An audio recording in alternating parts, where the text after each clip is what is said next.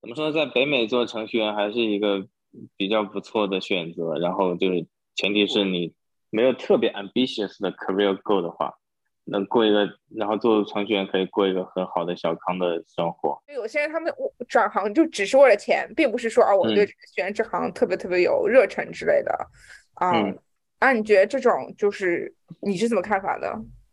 我觉得。挺赞同的，因为我自己也觉得我做这个工作，我其实对他没有那么大的激情，然后他只是 provide living。但是就是说，如果作为那嗯其他想要转行程序员的话，就是啊，希望你们能够忍受做程序员这份工作还是比较枯燥的，因为多数时候就和代码打交道。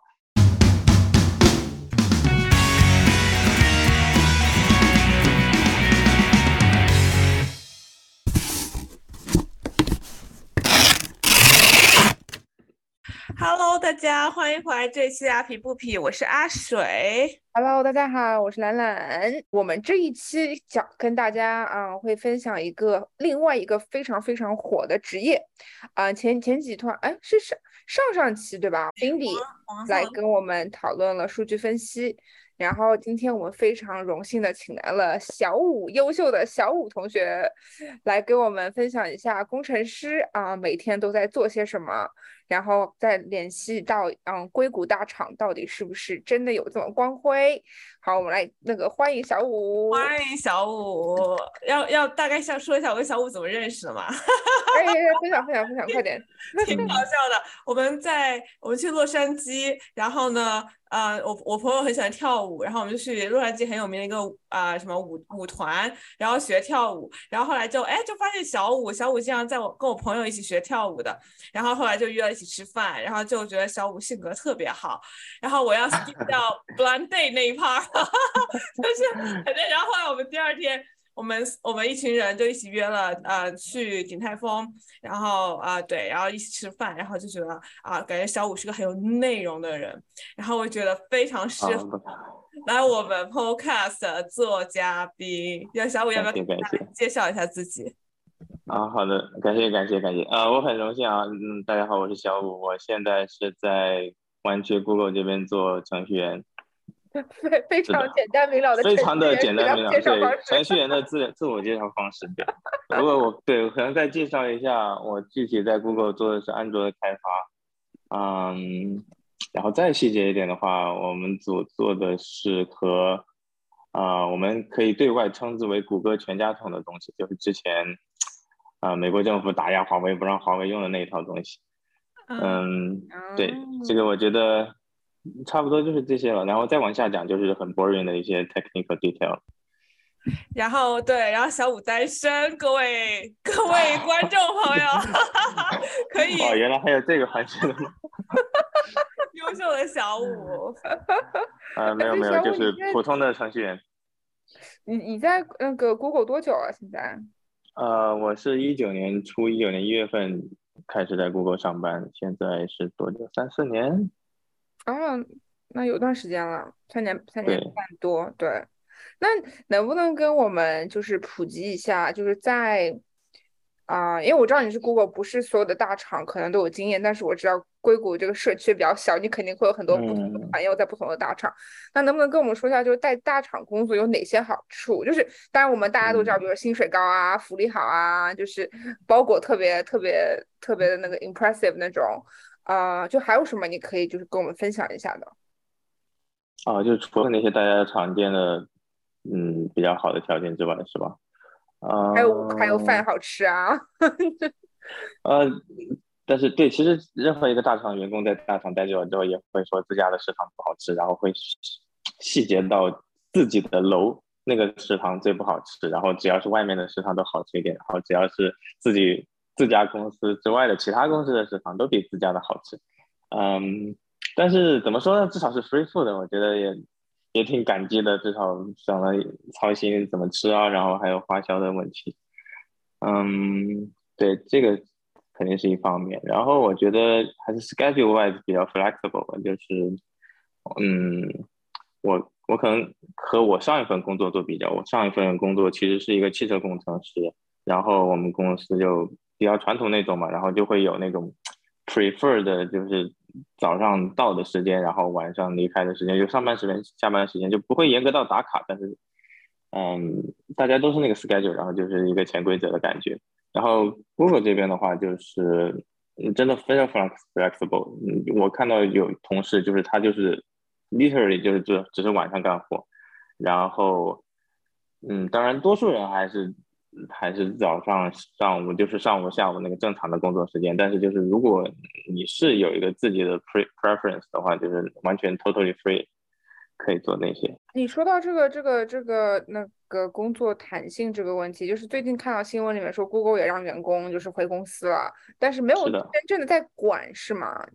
就是没有真正是强制，只是鼓励。对我们部门现在是说有那个 in office day，就是周二、周三、周四是需要在 office 的，但是确实没有强制，就这个也是跟看你的老板有没有强制你。嗯，像如果你的老板自己都不来 office 的话，那 自然你可以愿意在家待多久待多久。对，然后相比之下，确实，比如说 Apple 他们就比较强制一点，他们会，嗯，他们会强制，我不知道是不是会老板盯着每个人说，啊，你今天有没有到 office 来？但是他们确实就是会有一些 enforce 的东西。明白，对我知道有些就是大银行可能会就是查就员工刷卡记录啊之类的。对，可能有一些打卡的时间、time stamp 之类的。对，但是至少科技公司应该是我没有听说过谁在做这个。啊，对，我觉得这样的员工大概都得都得造反了。真是的。嗯，那那你刚刚就是说到，就是在一个公司待久了，都肯定会吐槽一下，就是公司里的一些事情啊之类的。那能不能跟我们说下，就在大厂工作有没有什么 令人心酸的一面，就是别人不知道的？嗯，我可能先从一些小的鸡鸡毛蒜皮的东西开始吐槽吧，那个还没有到心酸的程度。就是刚才刚才说的食堂，天天吃鸡，就是我觉得我们就是说 Google 做鸡是专业的，然后就是呃就是这个 pandemic 之后 COVID 之后，然后我们 return to office，我们发现一个变化，就是我们那个食堂的菜单不会每天更新了，就是每周一周一整周的菜单都是一样的。哎，这是为什么呀？我觉得可能是就比如说刚 return to office 那段时间，就是人流也不是那么多，然后可能他们也是缩减开支吧，然后就是后勤的那部分的员工，可能他们呃也不用全都 return to office，所以他们也不能提供以往的那个丰富的菜单啊什么的，然后服务那些可能都会。然后也现在也是因为好像就是今年经济形势也不好，所以。我感觉也是一种缩减开支的方式。我我上周三去纽约 Google 吃饭，我觉得好好吃啊！我真觉得好的。呃，是这样的，呃，在北美 Google 纽约的食堂应该是最好的。然后怪不得我还吃到了羊肉。呃，是的，我们就是说啊，那边有 steak，那边有羊肉，那边有什么 tart 之类的什么甜点跟文化，嗯，然后。我们分析出来的原因就是，好像就是说，其他的 office，比如说纽约 office，它可能有一些 business meeting 要见客户什么的，所以这个门面工作要做到位。然后在湾区的，大家都是程序员，就是喂饱我们，让我们能干活就行。然后吃什么就不是那么重要了。我们这边不会有太多的什么 business meeting 之类的。这个是食堂这方面。然后刚才说，如果要说心酸的话，啊，我觉得其实就我在我。我司感觉还好，就是 work-life balance 还算比较好的。虽然说今年，今年嗯经济形势不太好，就是我们就好像 hiring freeze 了，也不会今年都不会不会太招新的人了，没什么 head count，然后也是诱发了大家就比以前更卷一些。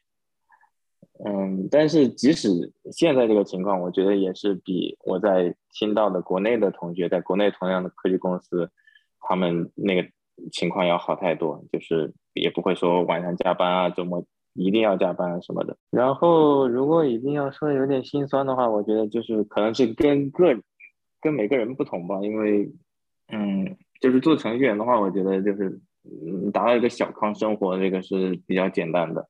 然后，如果就是说，但是如果你的 career goal 比较 ambitious 的话，比如说你要出人头地，或者说怎么啊，要成就一项事业，make a difference 什么的，那个的话就确实我觉得会感受到一点，在湾区的话，作为或者说作为华人的话，作为嗯中国人的话，会有一点职场天花板的那个存在。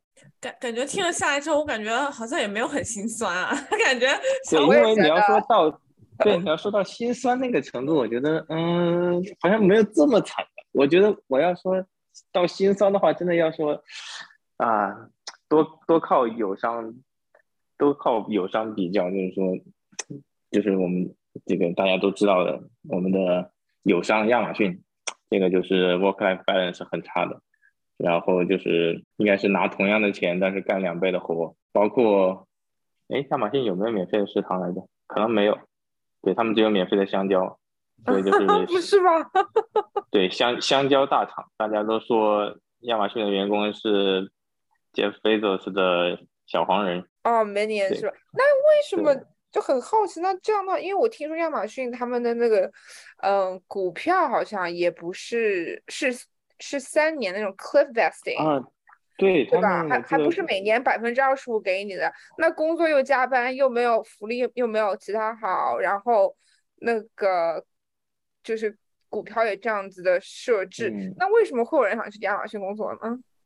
嗯，这个就不得不说亚马逊，就是毕竟那个 bar 稍微低一点，在其他的所有大厂比相比下来，亚马逊就是以数量取胜嘛，就是其实我们如果搜一下这各个大厂的员工数量的话，亚马逊就就多的离谱，然后相对的，我现在现在大厂的排名我也不知道，之前是 flag，然后现在好像又有些微妙的变化，现在大家都要是，嗯，但是对，所以嗯就是主要是从这个方面，因为他们实在是人太多了，然后可能福利就啊乘以这个人数的基数，可能就跟不太上。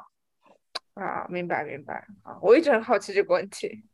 但现在谷歌现在不也变了吗？那 West Westing 不是变成就是百就每个月每个月这样子的吗？你们的那个 equity 哦，我都不知道了，我以为我我感觉还是 quarterly 或者什么的，啊应该没有没没有到每个月降 West 的这个程度。哦，OK OK OK，那我昨天因为我的一个好基友也在 Google，他昨天就在吐槽这件事情。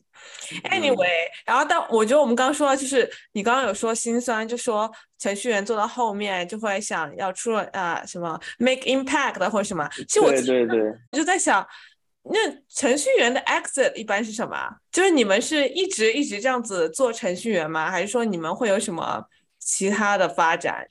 我觉得看每个人的 preference 吧，因为呃，我觉得至少在 Google 的话，可以一直做程序员。我有跟就是看起来五十几岁的老程序员打过交道，然后做到那个程度之后，就是你你就是那个 domain 的 expert，就是从那个方面讲的话，可能 feel very good about 啊、myself，嗯，当然就是到那个时候，如果你的脑力，然后或者发际线还能够支持你接着做程序员的话，然后你也喜欢接着呃 solve technical problems 的话，那也可以接着做程序员。这个就不像国内会担心会嗯到了年纪会被优化这个成这个事儿。嗯，当然多数都是会慢慢的 branch out，会会可能会 take 呃一半的 manager 的 responsibility，然后也有就是说从程序员做到啊、比如说 PM 做到产品的那一部分，然后就更加 high level 的一参与一些 project 的 discussion 啊，还有一些 planning 之类的，就是有不同的出路，然后就看有点看个人喜好。那你那你自己有 prefer 的吗？还是你自己还没有想好？如果是那个 five year plan 的话，我觉得这五年我估计还是接着写代码，比较简单一点。因为，嗯，做产品会忙一些，做产品经理会确实会忙一些，就是 meeting 真的很多，因为你要 higher level 的 manage 很多 project on a bigger scope。然后，对，然后我觉得我自己还是比较不太擅长和人打交道的那一类人，所以我觉得还是先写 bug 修 bug，暂时还是比较适合我。是吗？我觉得你算是我认识程序员中交流比较没有问题的。可能我觉得我对程序员太多呃 stereotype 了。呃，我觉得那个 stereotype 应该是正确的。我觉得我有自认为我的交流能力还是比较程序员里面比较好的。对，就像我在邀约小谷之前，然后嗯，他就说他的第一句话就跟我说，他他不是呃典型的程序员。然后我后来就想，哎，那典型的程序员一般是什么样子啊？真的跟我想象中那种，就穿个戴个眼镜，然后每天都穿一样的衣服，然后宅在家做，或者说去办公室也不跟人打交道，代码写完就下班这样子吗？嗯，也会打交道，但是就是其他的都是非常准确的描述典型的程序员啊。然后，但是也会跟人打交道，但是都是嗯 technical 的，都是进行工作上的，啊，也不是仅限吧。然后就是可能就是说，嗯。Stereotype 的程序员他不会特别擅长就是 initiate 一个嗯话题，然后和人聊聊一些工作之外的东西。但是如果你跟他聊他感兴趣的一些东西，他其实也挺愿意聊的啊。当然就是不限于工作上和工作之外的东西。但是就是我觉得 the nature of being 程序员，因为我们就是和 和那个死气沉沉的屏幕和代码打交道，然后就是说我们多数的时候是。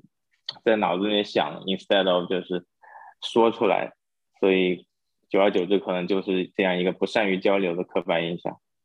哎，那其实 off script 就是我们在可能在我们的稿子上没有这个问题，但因为我们听众很多女生哦，然后现在程序员不是很受单身女生的欢迎吗？那你刚说，如果程序员跟他聊他喜欢的话题，他会跟你聊，那程序员喜欢聊什么呢？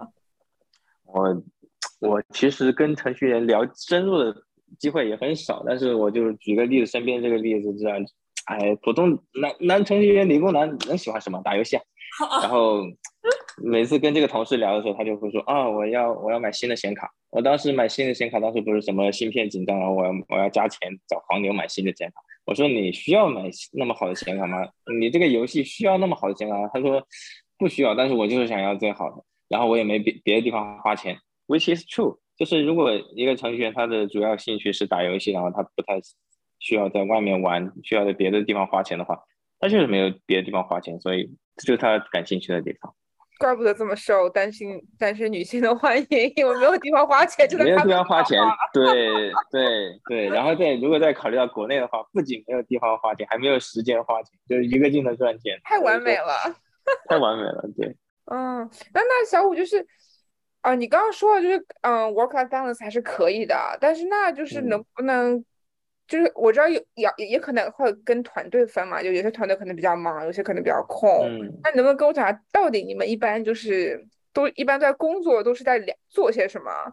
嗯，就比如说像刚刚是不是像阿水刚刚说，就在电脑前面就就就就就写嘛，还是？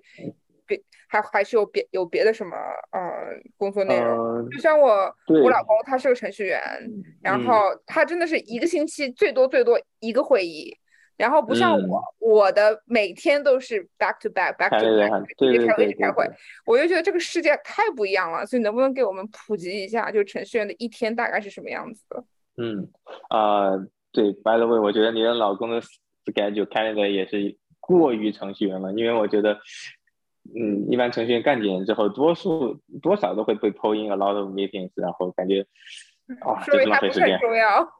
没有没有没有，不是不是，这说明他就是他愿意，他能够，他可能就自己 own 一个 big project，然后他不太需要和别人 discuss，呃，什么 design 的一些东西，所以这样也是也是挺好的，因为我们有时候开会，现在觉得啊，挺浪费时间的。然后聊来聊去也聊不出个所以然，还不如把东西写出来，然后看能不能用，能用就好，不能用再说。对，我想我就啊，典型的程序员的一天的话，我想想啊，对哦哦，我想到嗯，有一个就是我们经常在什么影视里面看到的程序员，什么黑客那些鬼鬼东西，哎，那个描述的就 非常的不切实际，就是他们夸夸写代码，然后夸夸运行，然后夸夸什么程序就出来了。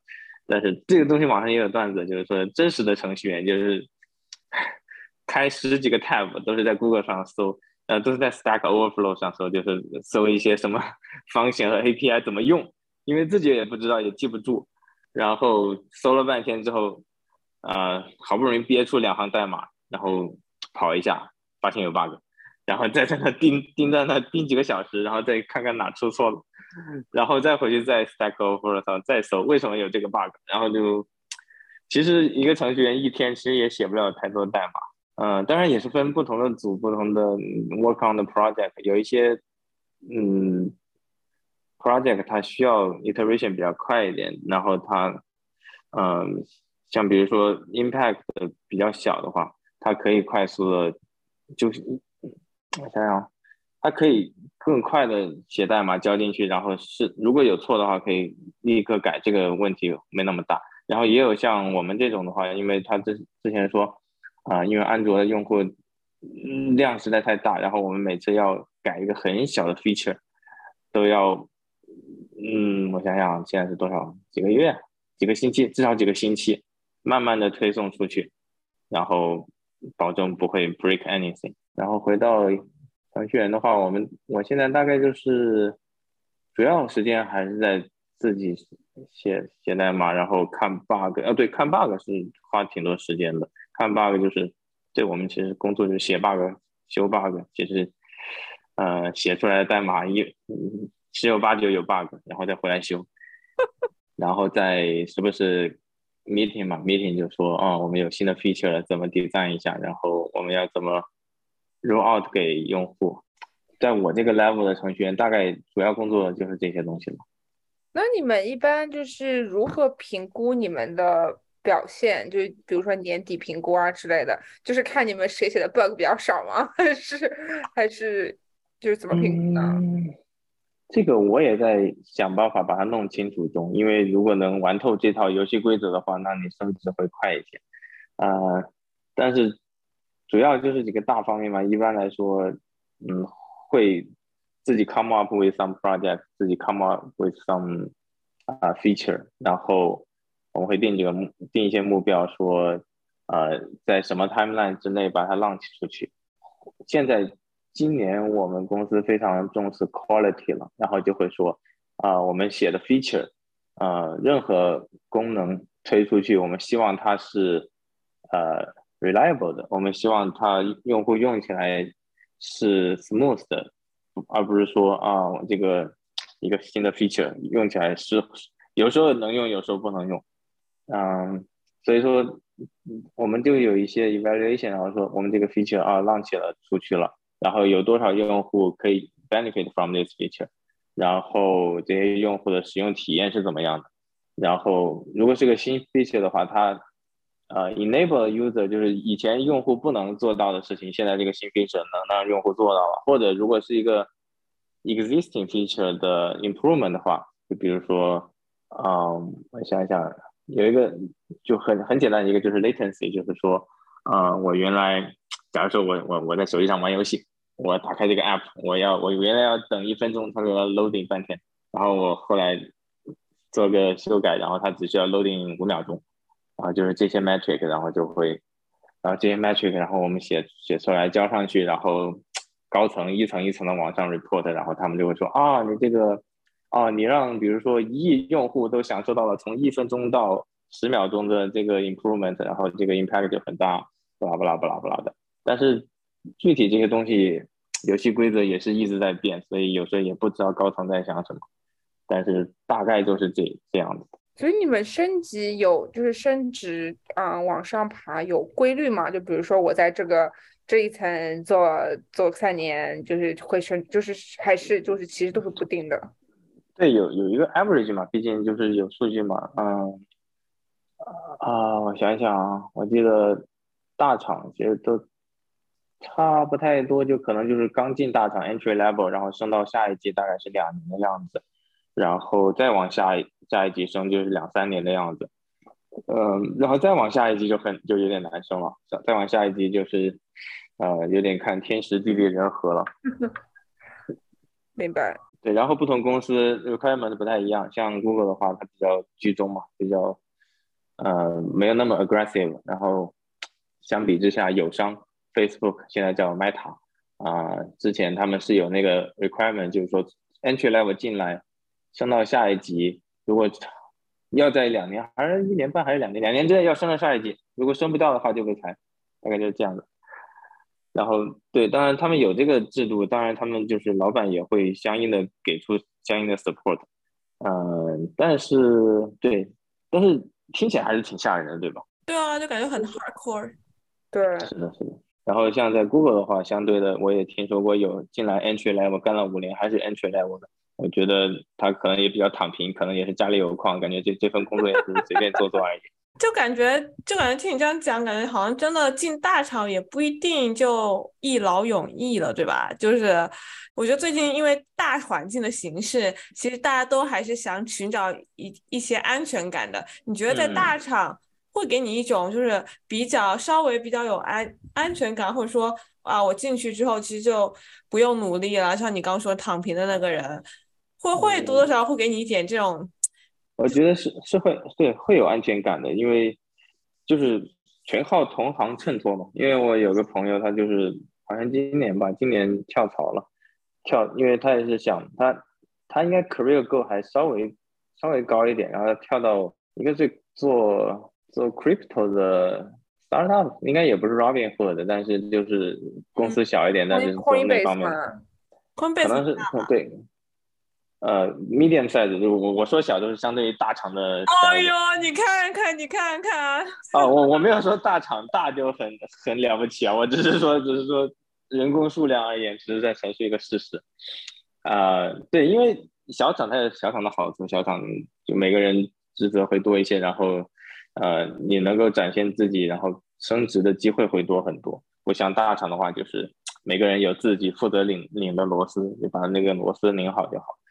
嗯，对，然后我这个朋友就是你今年形势不好嘛，刚跳槽，跳槽完之后说他老板被裁了，然后没有老板，然后他整个人也挺慌的。然后相比之下，就我们我现在很多同学都还在 Google，所以就暂时应该没有那么慌。虽然说就是说我们有 hiring freeze，然后呃公司也是不停的在说啊什么 focus on productivity，叭叭叭，就搞得嗯人心惶惶。但是我觉得。暂时还是不会像，比如说 startup 或者说国内的 IT 一样，就会有很很频繁的人员变动。哎，那你们的卷是一个什么样的卷法？就是大家会比包裹吗？或者说啊，我今天要晚点离开，或者我要多揽点活，多 propose 一些新项目这样子吗？嗯，比较像后面的就是干活，就是真的是干活。呃，比包裹的话，我。网上他们应该会比，就是匿名的比，不会说，对吧？就一群人坐在一起说吃饭的时候说啊，你你的包裹多大，我的包裹多大，这个有点太伤和气了。然后，但是网上又有那些嗯论坛嘛什么的，他们就会说啊，谁谁谁啊，听说有一个什么大的包裹，然后不巴拉巴拉巴拉，呃，然后这个隐形的就给大家在造成了 peer pressure，然后就焦虑嘛，然后卷啊之类之类的，呃，但是就是和直接打交道的同事。方面的话，就是如果要卷的话，就无非就是说他他确实，比如说下班之后，他也在干活，周末他也会干活。然后像这样比较卷的同事的话，他如果自己卷那还好，那他但是逼着所有同事，逼着他的组员一起卷，那个就感觉有点吃不消。之前我听说隔壁组，我我们合作过一个组的一个 tech lead。他是说，他觉得他的组员们不够卷，所以他跳槽了。但是这个人也是非常优秀的一个，就是他的升职轨迹真是冲冲冲冲冲。我的天，还有这样的，太太神奇了。对，但是他不是，就是对他不是那种说啊，就是批评人家说你们不够卷，你们我带不动，我要走，而是就是说大家都其实很温和的，就他就是说，嗯，我还是想要一个更加，嗯。更加 hard working 的环境嘛，所以我跳槽，而不是说我说啊，你们大家都要都要加周末加班加起来。明白明白，听上去还是挺和睦的。因为我之前听人家说什么，在硅谷，因为很多大厂大部分就是工资还是比较 structured 的嘛，就是比较有有规格的。所以就是如果说你跟别人说你在那边待了几年，你有多少年经验，你在第几个嗯几个 level，大家都第一反应就是开始想猜猜猜你的包裹多少。然后。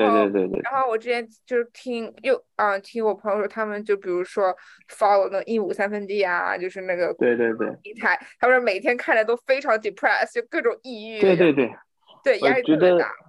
是的，一亩三分地，真是谢谢他，我觉得他是我见过最能制造焦虑的平台。那个，对我希望论坛的那个呃 owner 不要打击报复我，你这个人靠这个论坛都财富自由了，然后他还在卡大，还在为难大家。就是本来它是一个知识分享的平台，当然晒包裹也没什么不好。然后，但是现在就是有点 competitive，然后就，嗯，比来比去，比来比去。然后，一亩三分地刚开始也是本来是分享什么面试心得那些东西的，然后现在他说啊，分享这些东西你要你要想看这些面试心得，你得交钱，你得成为会员，不然不让看。真的吗？哎，那那卷的话，只有只是亚洲人在卷吗？白人不卷吗？都躺平吗？白人卷的少一点吧，然后印度人也是比较卷。呃，让我想想，印度人是这样的，印度人他比较两极分化，卷的人特别卷，特别优秀，特别卷，然后躺平的特别躺平。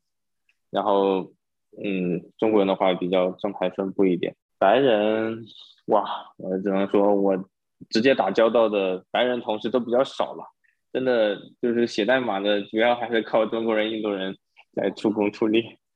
白人做管理层比较多一点，把人做管理层，你们也要上去啊！你们要去做管理层，是，我们也要上去，所以就有这个职场天花板的问题。一方面就是说，嗯，怎么说呢？中国人这个文化就是比较求一个稳定，然后没有那么 aggressive 的 go。然后，啊，一方面就是确实你要融入这个职场文化的话，的语言交流能力啊，然后。啊，表达能力啊，就是一些软实力吧，就是因为 d 线就就是写代码的一些技术能力方面，还要有一些表达，然后展示，然后对，就是那些包装自己的那些能力，这些我觉得就是多数中国程序员就是比较欠缺的东西。那你刚刚刚刚一开始，其实我们有讲过，就程序员，就是你说再往上走，要就要开始管理的。嗯，懂就做更多跟关于管理有关的东西。我很好奇，其实程序员像你们内部是怎么样，是如何做管理的？不管是管理项目还是管理人，有没有什么很有效的一套可以跟大家分享的呢？嗯，我只能通过我的观察吧，因为我自己也还没有开始任何管理职责，可能有一点点吧。就是像比如说啊，onboarding 新的员工，就是说每个人新进来，肯定他。都不熟悉我们的那个代码库啊，然后我们的 service 啊，我们的 product 之类的，就这些东西都得大概给他们过一遍。然后像如果是 manager responsibility 比较多的话，你就会有一些 planning，然后就比如说啊，这个 quarter 你的 planning，我们这个 team 要做哪些哪些 project，然后哪些哪些 project 可以比较适合分给哪些人，然后这是不是一个人能做的？如果不是，分给哪些人？嗯。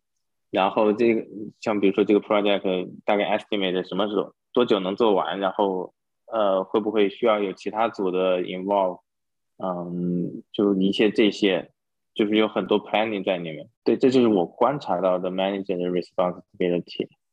再往上的话，我们就可能接触不太大，不太到了，就非常 high level 的，比如说像整个案，啊对，像劈柴哥的话，他就是说，哦，我要我我 make a Google great。基本上这是他的工作，但是具体是做什么，他也要分发给下面的那那些 VP、VP、VP。然后比如说安卓的 VP 的话，他就说啊，我要让整个的安卓的 experience better。然后这个再往下分发，就是说啊，比如说我们的今年 Pixel 要怎么样？Pixel 我们销量定一个，然后我们的像用户使用体验嘛，我们用户什么呃 success rate 这些东西，我们要定一个目标，我们就画饼，各种画饼。Pixel 怎么画个饼？销量多少？然后什么？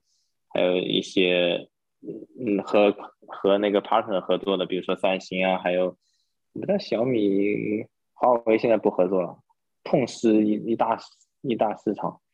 小米还有一就是各种的 OEM，对对，像他们的 responsibility 应该就是非常 high level 的，就是说，嗯，对我们这整个整个安卓作为一个 ecosystem，要提供用户一个怎样的体验，要有要提供多少用户。一个什么样的体验？大概是这样。用户粘性 是的，现在安卓是在拼命的追赶 Apple 的那个 ecosystem，但是，哎，还是 long way to go。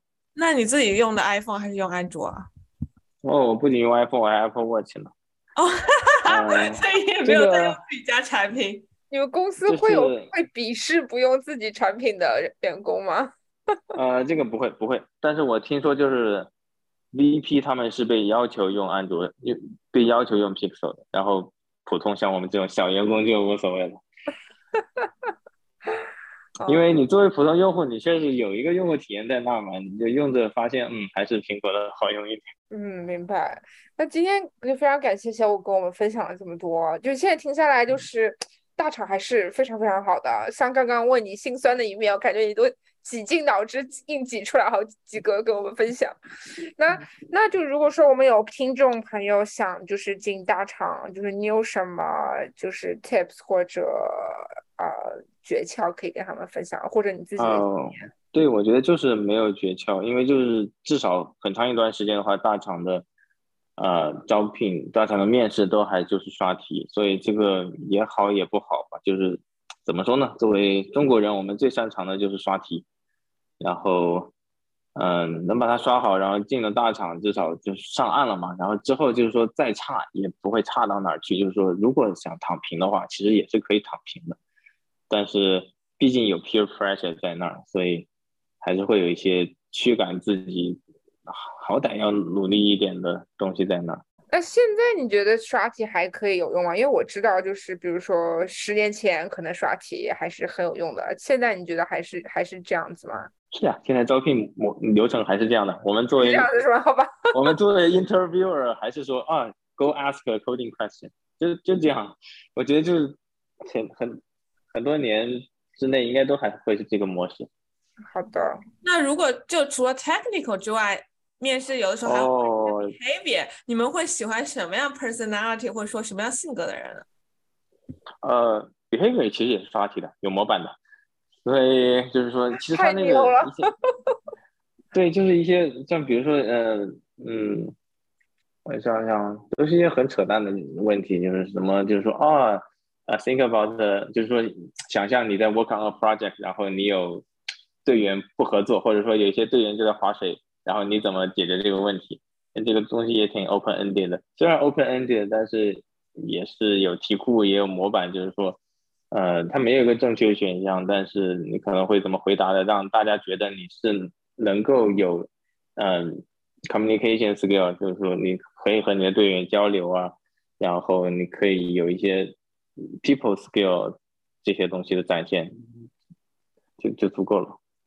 对，因为 behavior question 毕竟就是只说 Google 的话，还是占很小的一部分。所以你们比较在意技术好不好？那 我感觉你们好像对于就是 soft skill 就还好，对吧？就先对，因为对程序员的话，你没有太多需要 soft skill 的地方。就至少我上次面试。啊，还是四个 coding question 加一个 behavior，所以你看这个比重就是这样的。对我朋友去年面的吧，对，也是一样子，就是四个那个，然后一个 round 是 behavior，还是这样的比重。对，对我甚至觉得 behavior 是政治正确，感觉不得不象征性的问一下。其实对，其实也 make sense。那那像一般他们的 comp 是可以 negotiate 的嘛？就是 new hire，就是新招进来人，还说我其实 negotiate 我的 comp 可能会 push away 这个 offer。呃，是可以 negotiate，但是就是需要前提是你需要有其他的 offer，然后有 compete 有有 compete offer 的话就可以 negotiate，也也不能干说就是说哦，我觉得这个 offer 有点有点小，我要更多，但是没有什么东西可以支撑这个东西，所以。一般来说，大家找工作的时候应该也是一样的，就是会同时面试面试多个公司，然后会拿到几个 offer，然后会找一个自己最想去的，然后再找一个另外一个高一点的，然后 compete 让它 match 一下。嗯，对，原来如此，所以不能把鸡蛋放在一个篮子里面。对，好的，那我们那个那小五就是今天最后一个问题，也就是我们问其他所有嘉宾的。啊，如果今天听众只能记住你说的一句话，你会想分享什么？可以是我们今天讨论过的，也可以是跟今天完全没有关系的。呃，那这句话可能比较长，我觉得大概就是说，就做程序员吧。做程序员怎么说，在北美做程序员还是一个比较不错的选择。然后就是前提是你就是如果没有特别 ambitious 的 career goal 的话。能过一个，然后做程序员可以过一个很好的小康的生活，然后同时也希望，嗯，你的发际线比较坚挺，嗯，那对，如果你是那种说要 make 嗯 make a difference 的话，那做程序员也可以，因为接着那个 track 你可以接着做程序员，然后往上做，然后做到一定的 level 之后 make an impact。那我再我再问一个问题啊，就是这可能是个题外话，就是啊、就我知道现在很多人想要跳槽做程序员啊、嗯。因为就是就是这这个现在是就是最火的一个职位职业嘛啊、嗯。还有还有个市场，就很多可能想做是就是为了工资，就觉得包裹什么各方面特别特别好。那你对嗯这些人有什么建议吗？就有些人他们转行就只是为了钱，并不是说啊我对选这行特别特别有热忱之类的啊。嗯啊，你觉得这种就是你是怎么看法的？我觉得挺赞同的，因为我自己也觉得我做这个工作，我其实对他没有那么大的激情，然后他只是 provide a living。嗯，在这个基础上呢，就是他的 work-life balance 挺挺好的，他的 pay 也挺好的。嗯，但是就是说，如果就做做做作为那嗯其他想要转行程序员的话，就是啊、希望你们能够忍受做程序员这份工作还是比较枯燥的，因为多数时候就和代码打交道，然后就没什么 fancy 的什么呃，比如说 business trip 啊，然后或者什么和和客户 meeting 啊，然后什么 make a big presentation，然后什么就那种职场剧里面什么突然在一一堆客户面前做了一个 presentation，然后呃突然走上人生巅峰，就没有太多这样的机会，所以就是非常 daily day to day 的 work，然后就比较 repetitive，比较 boring 一点。但就是如果你你 OK with this 的话，那程序员其实挺适合的。哎，其实我很我很想问你，你是想 make impact 还是想就是小康生活也挺好的？因为我觉得在节目嗯的过程中，你提到了挺多次 make impact 这个 concept，所以我自己很好奇你自己是怎么对对，要说想 make impact 还是想的，但是怎么说呢，就是 motivation 不够吧，然后能力也有点不够，所以我觉得现在就是安于现状吧，就是做这个程序员的话，呃，嗯过一个小康生活就行了。For now，说不定十年后、几年后，大家可以在福布斯上面看到什么 forty under forty，然后小五就在上面。哦，借你吉言，希望到到时候能够对工作的热情更多一点吧。我 you will get there 那。那今天谢谢小五的分享，其实我觉得我自己都有收获，还蛮多的，就感觉对程序员啊，谢谢。对你们的生活、你们的工作又有另外另外一嗯种认识。嗯，对，是的，非常非常感谢小五的分享。对，可以来纽约玩，纽约纽约也有很多程序员，是的，而且纽约的食堂最好吃，肯定会来的。真的好好吃。纽约很多优秀单身女性。真的长大就来纽约，给你介绍。好的好的，谢谢谢谢。好的，那谢谢小五今天来我们的节目。然后呃，大家应该也知道，我们的英文频道也开始，就是大家听到这期节目的时候，我们的英文频道应该已已经就是上线了。最近有点在放 放暑假，所以就然后我们就没有经常更新。然后接下来我们会 back rolling，然后呢，对，然后希望大家多多支持、分享、订阅哦。对，对，感谢大家的支持，嗯好，那我们今天节目就到这，我们下期节目再见，拜拜下。次见，拜拜谢。谢，拜拜。